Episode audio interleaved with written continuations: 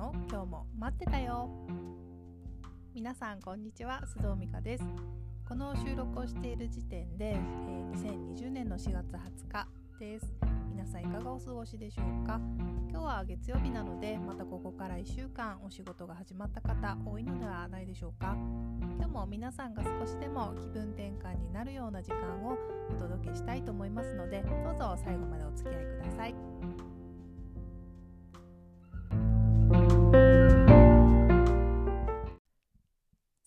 今日のトピックはいい感じをコントロールする自分ログです、え、ログというのは、ま、記録といった意味ですね。いい感じっていうのはまあこう調子がいい、まあ、自分の調子もいいしそれに合わせて仕事がちょっと進みやすいとか生活も楽しめているとかそんな状態のことを指しています。で皆さんどうでしょうか？例えばログといえばね日記とか書いてらっしゃいますでしょうかね？私はそのちゃんとした文章をこう書いていくタイプの日記っていうのはどうも続かないんですけれども今からご紹介する自分ログはとても簡単な方法なので思いついた時に手帳にメモする形で実行しています。じゃあこの自分ログ具体的にどういったものかご説明しますね。実際のやり方はまずシンプルな手帳あのいわゆるほぼ日手帳みたいな立派なものではなくて月間の見開きページだけみたいな簡単なもので構いません。それを用意してその日ですとか、まあ、もしくは前の日の自分の心身の調子を5つの記号で記録していきます。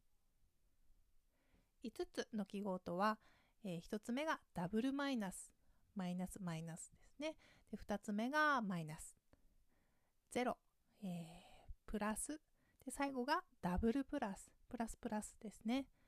でめちゃめちゃ今日はマイナスだったなと思ったらダブルマイナスを書いていきます、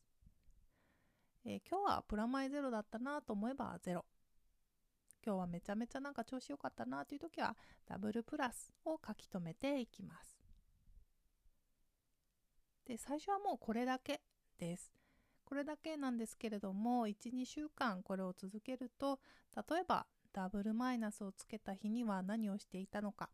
前日ちょっとお酒飲みすぎちゃったからだなとかストレスたまる相手と昨日あったからだなとか原因のようなものが分かるようになってきます。もちろん逆もまたしかりですね。ダブルプラスをつけた日は何があったのかあ昨日は自分早起きしたからなんか調子いいんだなとかあそっかこの人に会うと必ず自分はダブルプラスつけてるなっていうのが見えてきます。なので慣れてきたらそういったメモお酒私の例なんですけれども お酒2杯飲んだとか、えー、会った人の名前とかっていうのを書いていきましょう。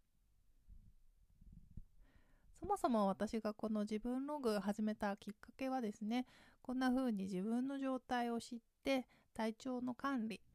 心身の管理ですけれども、まあ、特に体調の管理をしたかったからなんです。えー、リスナーの皆さんはどうでしょうか？例えば女性だったら生理周期に合わせて体調が変化したり気分の浮き沈みがあったりという方もいらっしゃるのではないでしょうか？男性でもですね例えば低気圧の時は頭が痛くなるとか、えー、ある一定の条件で、えー、心身の状態が変わるという方いらっしゃるんじゃないでしょうかね。もともと私はどうも自律神経が乱れがちでえ低気圧の時は頭痛がしたり眠くなったりですね。あとは女性の例で先ほど挙げたように生理周期でむくみやすくなったり特に生理前は気分が落ち込んだりしていました。でこれももともとなんとなく自分のそんな状況は分かっていたんですけれどもちゃんと自分ログ、えー、記録をつけたことで後からあ私そうか雨の日はこういう状態になりやすいんだなとか排卵日前後のこの時期はどうも足がむくんだり眠気に襲われやすいんだなっていうのを自覚することができました。なのであちょっとこの時期は気分がどうも落ち込みやすいから、えー、普段よりセルフケアの時間を多めにとっておこうとかこの時期はむくみやすいしお酒もですねあんまり美味しく飲めないので飲み会はちょっと控えておこうとった対策を取ることができるようになりました。体調と連動して気分ももちろん上下しますからそちらも自分ができる範囲でコントロールちょっといい感じっていうのをキープできるようになってきたなって感じています。皆さんもどうでしょうか、えー、日常的な体調の変化ですとかそれに伴う気分の上下あるなっていう方はぜひこの自分ログ、えー、試してみていただけたらなと思います。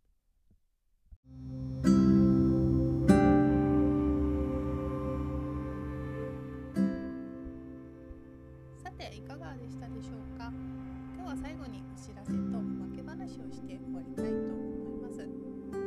まずお知らせなんですけれどもこのポッドキャスト番組が iTunes でも聞けるようになりました。今まではアンカーっていうアプリですとか音楽配信のアプリ Spotify で聞いていただいてたかのかのかなと思うんですけれども iTunes は番組を購読していただければ自動的に配信が更新されていきますので iPhone ユーザーの方よかったらぜひ番組の購読をお願いいたします。須藤美香の今日も待ってたようで検索していただけます。あと早速ですねなんとレビューをつけていただいた方りんごジャムパンさんありがとうございます。優しい語りでホッとできます。落ち込んだ時や一人でゆっくりしたい時間に聞いています。時間も長すぎずちょうどいいと書いていただきました。ありがとうございます。とあの私の Facebook の方にコメントもあのいろんな方いただいて前前回のですね3 Good Things で1週間を振り返ろうっていう回に、えある方からですねお風呂に、えー、浸かりながら聞かせていただきました。自粛中で会社と家との往復だけで人恋しい夜に心地よい声がしみました。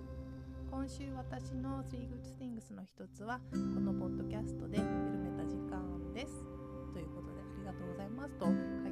ました。逆にありがとうございます、えー、皆さんもよかったらコメントレビューくださいね。さてでは最後のおまけ話。まあ今日はオシティについてです。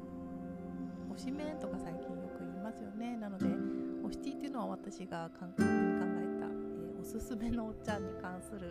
話なんですけど3週間前くらいですかね。いよいよこれからみんな巣ごもりも本格化するという時に私の仲のいい友人たちにそれぞれの推しティを聞いてみました。と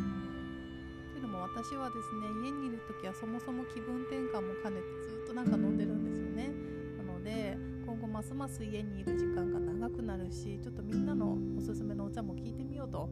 みんなのシティを聞いたところですね。ここいやもうほんとびっくりしたというかもう聞いといて何なんですけれどもびっくりしましたっていうのも予想以上にみんないろんなお茶を飲んでいて一つとして同じお茶が上がってこなかったんですよね。で私は例えばヨギティというブランドのジンジャーレモンのお茶が好きでよく飲むんですけれどもある友人はふるさと納税で茨城県の、まあ、あるとある町の返礼品のハーブティーセットがめちゃくちゃ美味しいと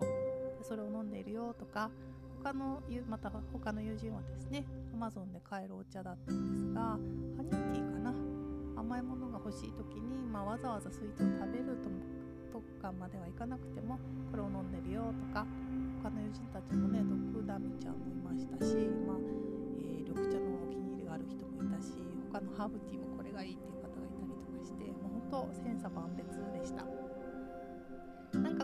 なお茶を聞くだけでもですねその人らしさ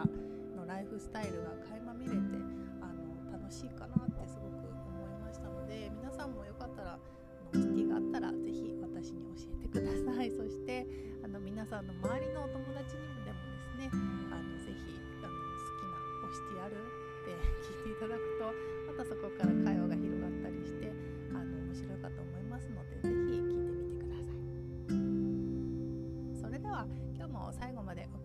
きいただきましてありがとうございました。次回のエピソードでお会いしましょう。さようなら。